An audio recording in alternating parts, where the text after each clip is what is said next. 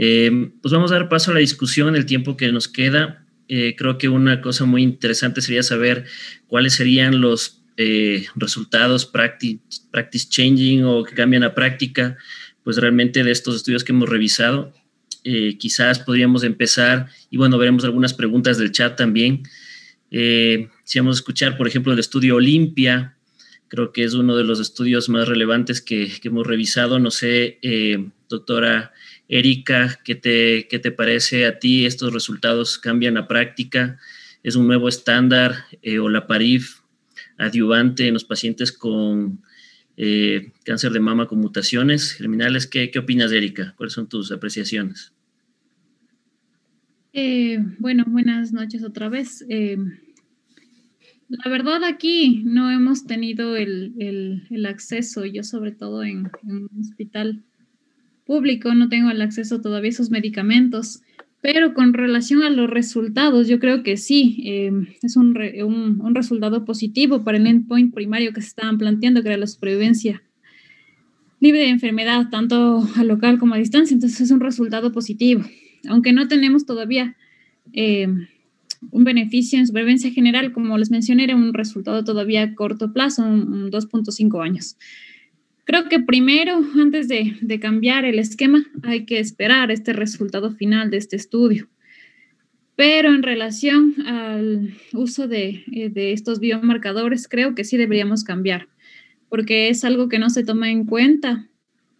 Y creo que en relación a los factores de riesgo, a la edad, deberíamos comenzar a investigar en estas pacientes y delimitar un grupo en el que investigar estas mutaciones del BRCA, porque va a definir una conducta. Muchas gracias. Muchas gracias, doctora Erika. Eh, no sé, Raúl, tú. Hola, Iván. Este, ciertamente creo que eh, aquí nos enfrentamos en el estudio Olimpia a, unas, a una cuestión que se acerca a la personalización. Digo, sabemos bien que todos queremos eh, valorar la supervivencia global, que tal vez sea un punto importante a tocar todos queremos tener este, estos endpoints completos.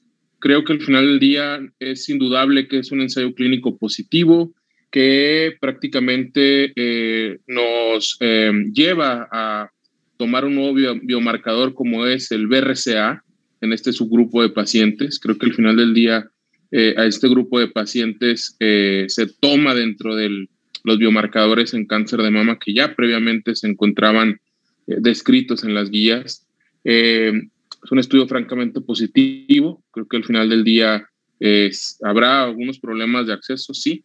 Eh, ¿Qué viene? ¿Qué viene? Vienen las cuestiones de, de ctDNA circulante. Precisamente eh, habrá pacientes en los cuales podremos seleccionar en aquellos pacientes que tengan enfermedad residual, pues vienen ensayos clínicos en los cuales se tomen ctDNA positivo o ctDNA negativo y nos dirá el tiempo, pero creo que son resultados sorprendentes y que al final del día, para mi opinión, creo que sería, sí sería un, estudio a, cuenta para el cambio, cambio de práctica. Ok, muchas gracias, Raúl. Creo que coincidimos. No sé si alguien más tiene un comentario de esta, del estudio Olimpia, alguien más de los ponentes o de los participantes, alguien más quiere dar su opinión sobre el estudio Olimpia, sobre las implicaciones si no pasamos a otra pregunta, pues tenemos por aquí algunas, algunas preguntas que nos hacen de los participantes. Eh, doctora Sonia, eh, considerando los resultados del metaanálisis donde concluye un incremento en la recurrencia local por cirugía conservadora, pues no adyuvancia, con los resultados presentados, ¿usted en qué paciente sigue recomendando la cirugía conservadora de acuerdo al fenotipo? Sí, muy interesante. Definitivamente en los luminales A es, cirugía conservadora siempre y cuando em, lo permita eh, realizar la relación mama-tumor. Tomamos en cuenta para, tomar, para decidir eh, cirugía conservadora y qué tipo de cirugía conservadora la relación mama-tumor, sino la localización, y las características propias de la paciente. Em, siempre es importante que el cirujano tenga em, el entrenamiento adecuado porque hay casos, en, cuando, sobre todo que no son lesiones muy grandes, que es menos del 20% em, de resección, bueno, la mayoría pudiera realizarlo, pero ya más del 20% es necesario hacer cirugía oncoplástica y entonces, pues ahí es importante que el grupo pueda realizarlo. En el terreno neoadyuvante específicamente, em, es, yo lo seguiría recomendando siempre que hubiera eh, posibilidades eh, de hacerlo, em, pero con, es indispensable tener una resonancia magnética eh, de la glándula mamaria mm, antes del inicio de la, de la neoadyuvancia y tener una estudios de imagen, sobre todo ultrasonido y, e idealmente una resonancia magnética post-neoadyuvancia. ¿Por qué? Porque eh, en este trabajo al que menciona la doctora, eh, muchas veces eh, algunos pudieran haberse reflejado multicentricidad o multifocalidad y por lo tanto tener una fragmentación en la respuesta de estos tumores que no se hubiera detectado Em, antes de la neoadyuvancia. Entonces, en el terreno de la neoadyuvancia siempre es indispensable tener una resonancia magnética nuclear eh, antes del, tratamiento y al final del mismo. Muchas gracias, doctora. totalmente de acuerdo. Eh, tenemos otras preguntas, creo que vienen en relación más bien con el desescalamiento y aquí pues un poco las preguntas sería para el doctor Raúl y por la doctora Sandy en cuanto al desescalamiento, tanto en, por estudio ADAPT, en enfermedad GER2 positiva, hasta cuánto podríamos desescalar el tratamiento y en qué grupo de pacientes, hasta dónde llegaría el desescalamiento y en base a qué. Y pues para la doctora Sandy igualmente eh, desescalar en enfermedad hormonosensible el uso de quimioterapia, cómo nos guiaríamos o hasta dónde podríamos desescalar y en base a qué biomarcadores podríamos desescalar el tratamiento, tanto en enfermedad HER2 positiva pura como en rostros hormonales positivos puros en base a estos estudios. ¿Qué opinan ustedes? Sí, este, si quieres, empiezo yo. Este, esta cuestión es muy interesante. Es una pregunta que se llevó a las mesas de discusiones en términos de incluso preguntarnos, ¿el carboplatino funciona en la enfermedad HER2? el carboplatino es necesario dentro del backbone de tratamiento. Entonces, si bien es cierto, hoy en día eh, no cambia, no es un estudio que tenga el poder para un cambio de práctica, sí que nos enseñan que a pacientes que, tengan respuesta completa no necesitan mayor tratamiento, ¿no? Pues creo que estamos eh, al final del día eh, ubicando este grupo de pacientes. dentro de la enfermedad HER2 enrich, obviamente en estos grupos de pacientes que, si tenemos plataformas genómicas como PAM50, estos HER2 enriquecidos, ¿no? Estos rápidos eh, respondedores al tratamiento, este, hay algunas cuestiones en las cuales creo que estos grupos de pacientes serían los, los candidatos a resolver estas preguntas. Digo, este estudio es un estudio fase 2, digo, generador de hipótesis al final del día. Tenemos algunos conflictos, yo creo que nos da datos de, lo que el estudio APT de la doctora Tulán en, en adyuvancia, ¿por qué no usarlo en adyuvancia? ¿no? O sea, al final del día, en aquellas pacientes que con enfermedad este, pequeña. Eh, otra de las preguntas que, que, nacen en esto es, ¿pertuzumab sin ganglios positivos? Digo, al final del día, creo que este grupo, como vieron, muchos de los pacientes no, no, no tenían ganglios positivos. Eran un grupo de pacientes en este estudio con poca enfermedad voluminosa. Entonces, al final de cuentas, creo que seleccionar estos, este grupo de pacientes con estos nuevos biomarcadores y bueno, pues los estudios este, decreciendo que están corriendo eh, en el tiempo, creo que al final de cuentas nos van a dar la respuesta. Una respuesta firme, carboplatino TSH se queda como estándar de tratamiento, la respuesta es sí. La respuesta es TSH sigue siendo el estándar of care en este grupo de pacientes, pero el futuro tal vez nos dará la respuesta. Ok, muchas gracias. Muchas gracias, Raúl. Justamente, pues cada vez se va desescalando más. Quizás algunos datos ya con este y con el estudio Train 2 y con el estudio pues, que acabas de presentar, pues ya queda muy, muy, muy cerca que podamos utilizar nada más taxanos, ¿no? Como esquema de paclitaxel eh, sin carboplatino no sé, en la parte de ABDAP con rastreos hormonales positivos. Ese estudio nos demuestra o nos agrega un, un, dato que hasta este punto pues es bastante importante, que es el tener una biopsia o el, dar a los pacientes con receptores hormonales positivos terapia endocrina neoadyuvante. Y, y, nos da a conocer cuáles son las pacientes que podrían, que podrían tener un mejor pronóstico independientemente de la etapa clínica independientemente del tamaño tumoral o los ganglios e incluso independientemente de los receptores, del riesgo de recurrencia que tengan, ¿cuál podría ser el pronóstico de estas pacientes? Y yo creo que esto nos va a abrir la pauta, nos va a decir también eh, con los análisis posteriores de este mismo estudio, pues cuál, es, cuál va a ser la ganancia de el agregar el, el, tratamiento pues adyuvante o, o neoadyuvante en, en, este tipo de pacientes. De, de, el desescalar el tratamiento o el quitarle las antraciclinas básicamente no, no lo respondió este estudio, sin embargo ya tenemos varios datos o varios análisis en otros estudios donde podría ser una opción en estos pacientes de bajo riesgo o de un riesgo, de un riesgo intermedio o tamaños tumorales pues más pequeños, poder quitarles las antraciclinas y esto puede ser, puede tener un beneficio básicamente igual que incluso agregarle las antraciclinas, quitando la toxicidad que nos da. Ok, muchas gracias, doctora Sandy. Raúl, no sé, ¿tienes otras preguntas?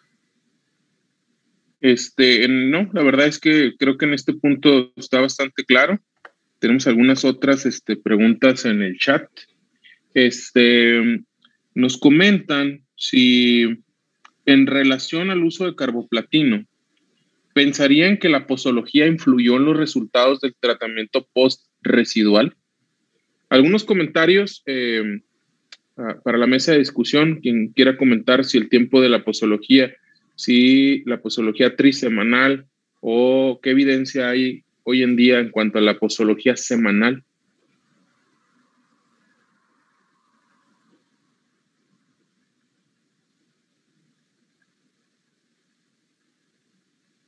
¿Cómo ves este diseño del estudio, Iván? ¿Cómo ves esta cuestión de qué, puntos fuertes le ves al estudio de cáncer de mama eh, triple negativo con enfermedad residual?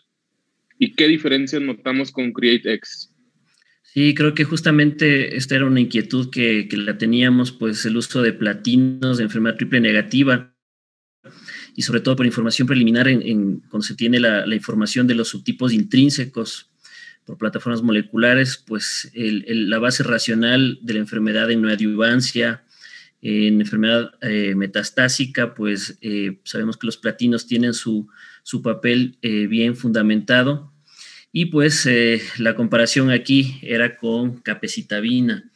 Entonces, claro, aquí hay algunas diferencias, pues estos pacientes, aquí está pues con el, con el estudio de Cogacrin, eh, pues ahorita sigue siendo estándar. Eh, yo creo que la posología sí tiene que ver eh, en cuanto al uso, bueno, al uso de platino, si es que es carboplatino cisplatino. La mayoría de pacientes usaron carboplatino, la, creo que fueron como el 20%, si no me equivoco, utilizaron cisplatino. Y pues la posología sí podría tener algo que ver, la forma de dar la quimioterapia en cuanto a la tolerancia, en cuanto a la eficacia, sí podría tener alguna relevancia, sin embargo, pues nada más es una hipótesis. Creo que pues por ahora queda negativo el estudio, pues no es un estudio doble, no, no inferioridad y pues no fue no inferior y aparte pues no hubo superioridad. No sé qué opina el doctor Joaquín eh, respecto a este estudio, tal vez.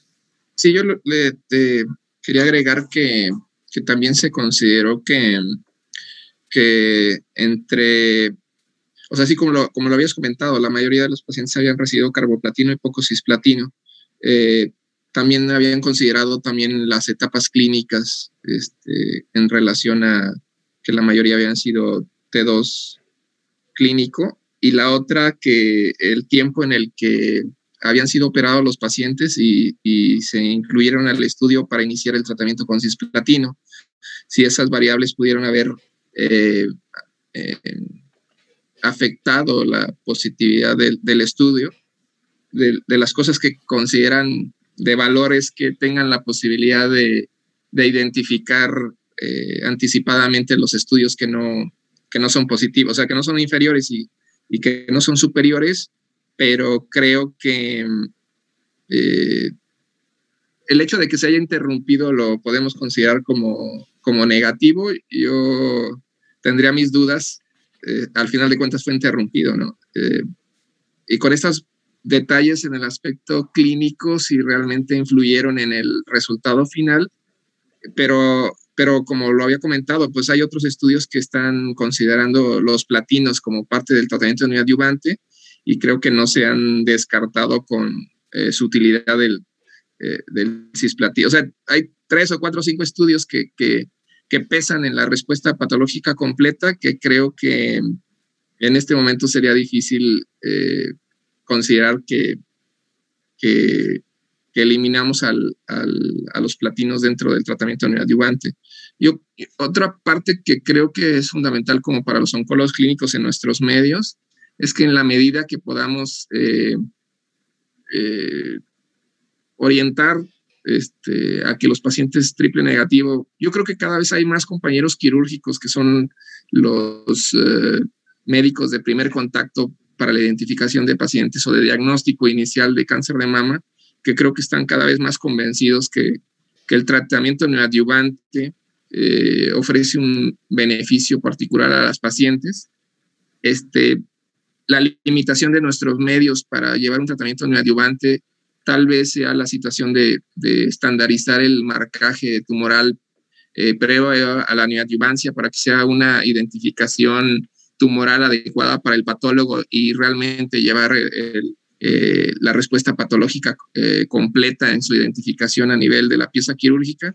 Eh, creo que a veces son esas unas limitantes, pero creo cada vez más convencido a los cirujanos que nos ayudan a, identificar pacientes o diagnosticar pacientes, que, que ellos entienden o dimensionan la posibilidad de que las pacientes triple negativo con residual tumoral eh, puedan recibir un tratamiento adyuvante este, con capacitabine y que eso va a tener una repercusión en la sobrevida libre de enfermedad. Y creo que al menos es el único estudio que, como lo dijo Raúl, este, el punto principal de la sobrevida global, pues sí está demostrado y, y, y, y al menos eh, al menos en este momento, pues seguiríamos utilizando capacitabine pero comparto contigo, Iván, que el hecho de que pudiera haber salido este, positivo este estudio, o al menos en nuestro medio limitado de fármacos este, eh, o, de, vamos, de diagnóstico mutacional, pues ese es de los, de los medicamentos que tenemos en nuestro armamento de nuestros hospitales y, y nos gustaría que, que, hubiera algo positivo porque al menos el cisplatino, carboplatino, eh, como el capacitadine, sí lo contamos para poderlo dar a los pacientes. Este, no sé en ese aspecto eh, qué opinen y aparte qué, tan, qué tantas dificultades tengan ustedes para en sus medios como para llevar a las pacientes a un tratamiento neoadyuvante y no, y, no ser llevadas primero a, a, una, a, una, un tratamiento radical. bueno, y los problemas de, de realización de la inmunohistoquímica para primero ser operadas por el retraso en, el, en, el, en, el, en la identificación por inmunohistoquímica y ya después ofrecerles un tratamiento.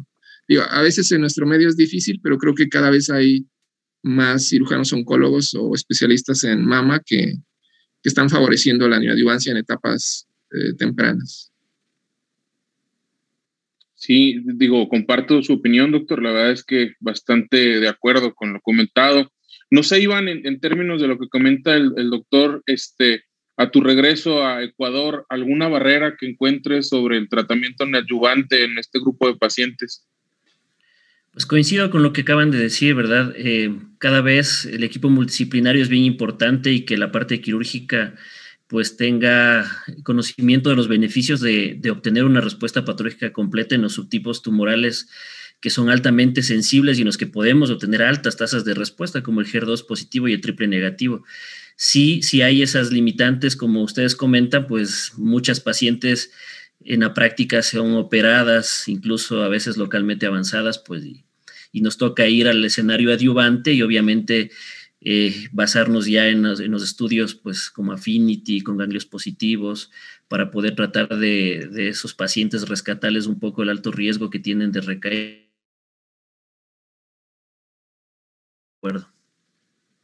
Yo nada más quería agregar que tal vez en este subgrupo de pacientes, digo, tenemos los datos del estudio Brightness, hay que recordar que al final del día uno de los subgrupos que más se beneficia es precisamente los grupos de cáncer de mama BRCA, entonces, digo, al final del día tal vez todavía no estamos llegando a esta, estos estudios por la dificultad de reclutar pacientes con estas mutaciones, pero creo que carboplatino debió de haber sido aleatorizado e incluso ha estratificado por mutaciones de BRCA en este grupo de pacientes.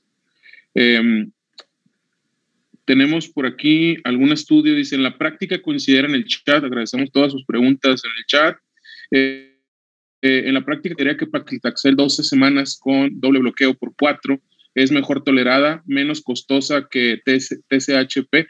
Bueno, la verdad es que sí, este, creo que todos sabemos que el uso de paclitaxel semanal y la toxicidad que tiene el doble bloqueo, eh, la verdad es que es bastante bien tolerada. Digo, eh, aparte, sabemos que dar TSHP, pues se agregan todos los factores estimulantes de colonia, ¿no? Entonces, es un este esquema que tiene alto riesgo de neutropenia y que se debe de usar siempre con esquemas eh, de profilaxis primaria que pues aumentan tanto la toxicidad, sabemos que TSH es buenísimo esquema, tiene excelentes tasas de respuestas patológicas, es el esquema preferido hoy en día en, por las guías ASCO, en las guías americanas. Sin embargo, ciertamente creo que este estudio, como lo comenta David, eh, pues nos podría ahorrar bastante en cuanto a acceso, dinero y algo que comenta el doctor eh, Reynoso precisamente de optimizar los recursos en Latinoamérica.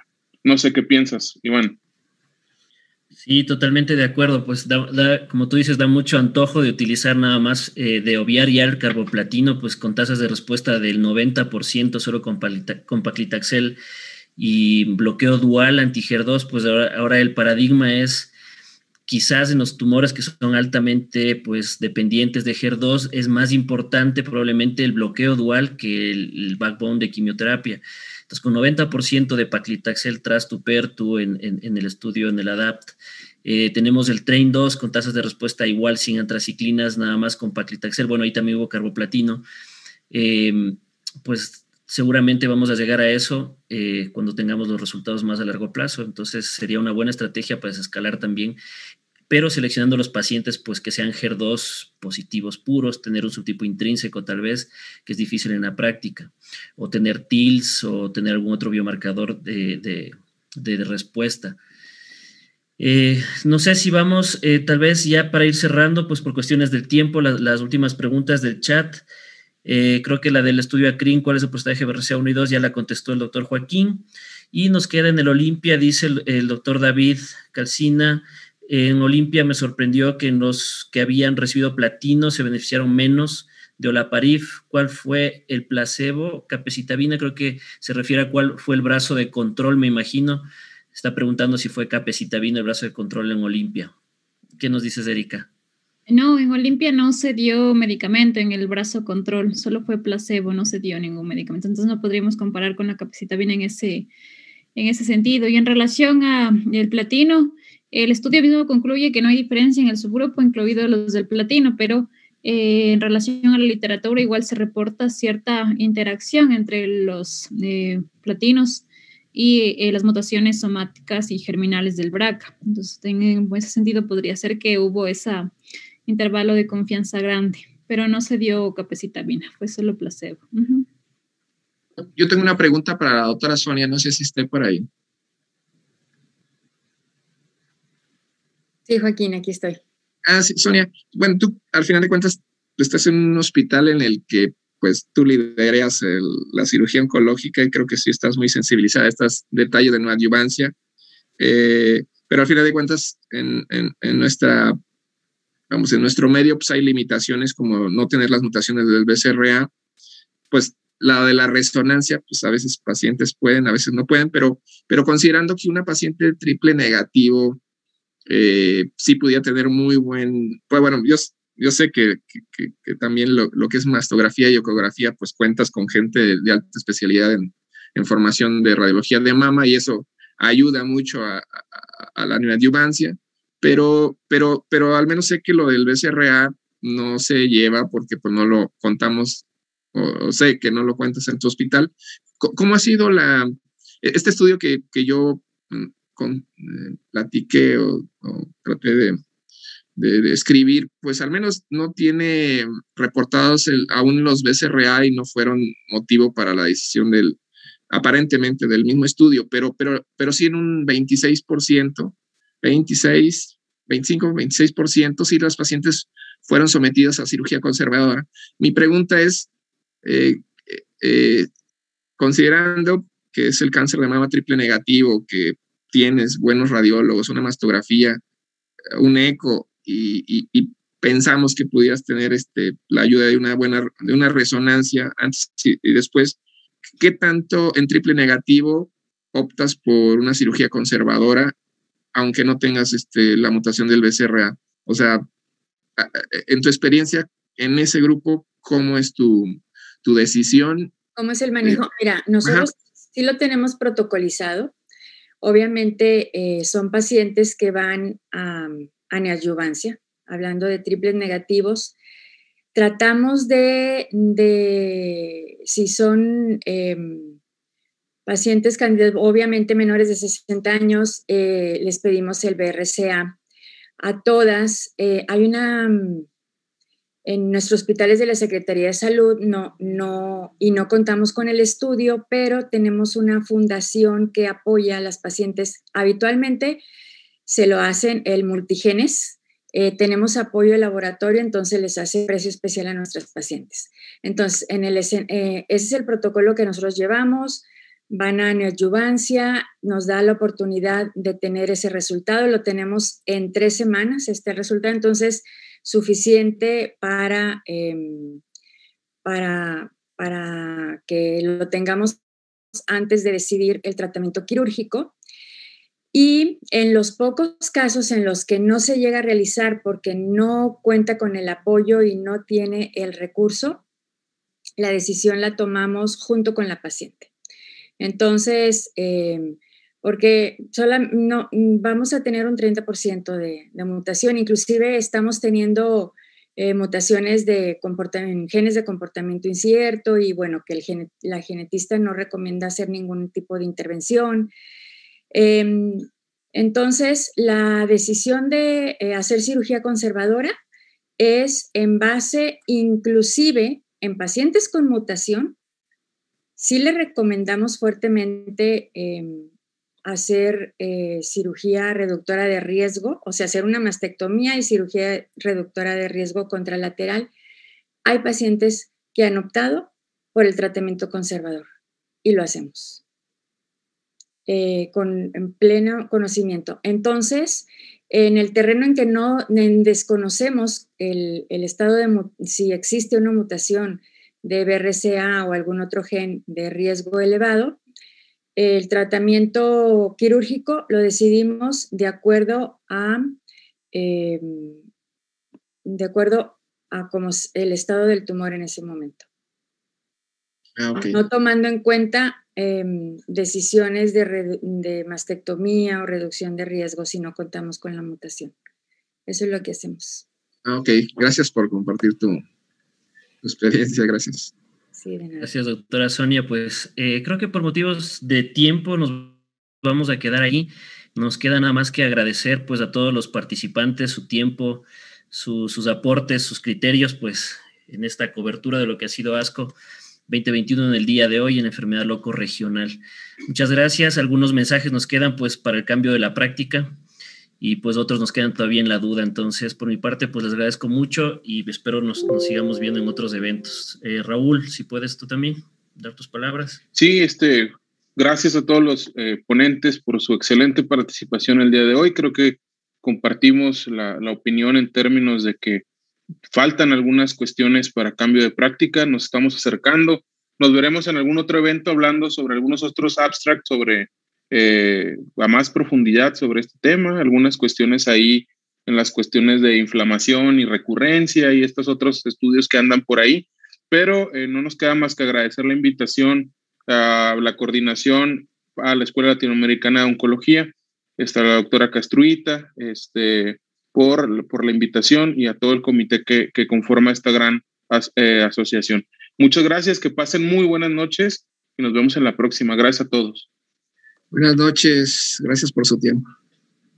Hasta luego. Buenas noches a todos, gracias.